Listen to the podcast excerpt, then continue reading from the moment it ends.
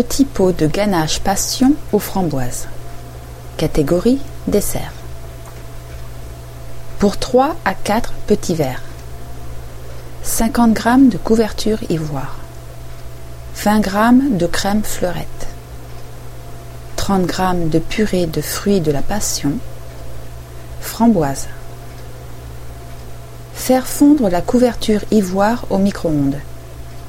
Ajoutez la moitié de la crème bouillante en trois fois, tout en mélangeant rapidement à la marise.